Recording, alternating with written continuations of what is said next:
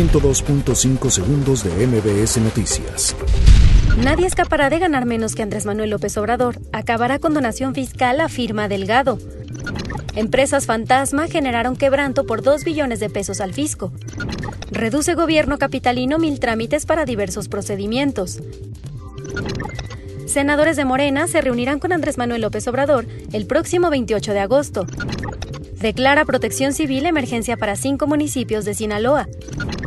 Marchan estudiantes por servicio y tarifa de transporte público en Querétaro. Donald Trump impone arancel del 5% a productos de China. Autoriza presidente de Brasil, Jair Bolsonaro, uso de las Fuerzas Armadas para combatir incendios. Veracruz contra San Luis y Santos ante Monterrey abre la jornada 6 de la Liga MX. 102.5 segundos de MBS Noticias.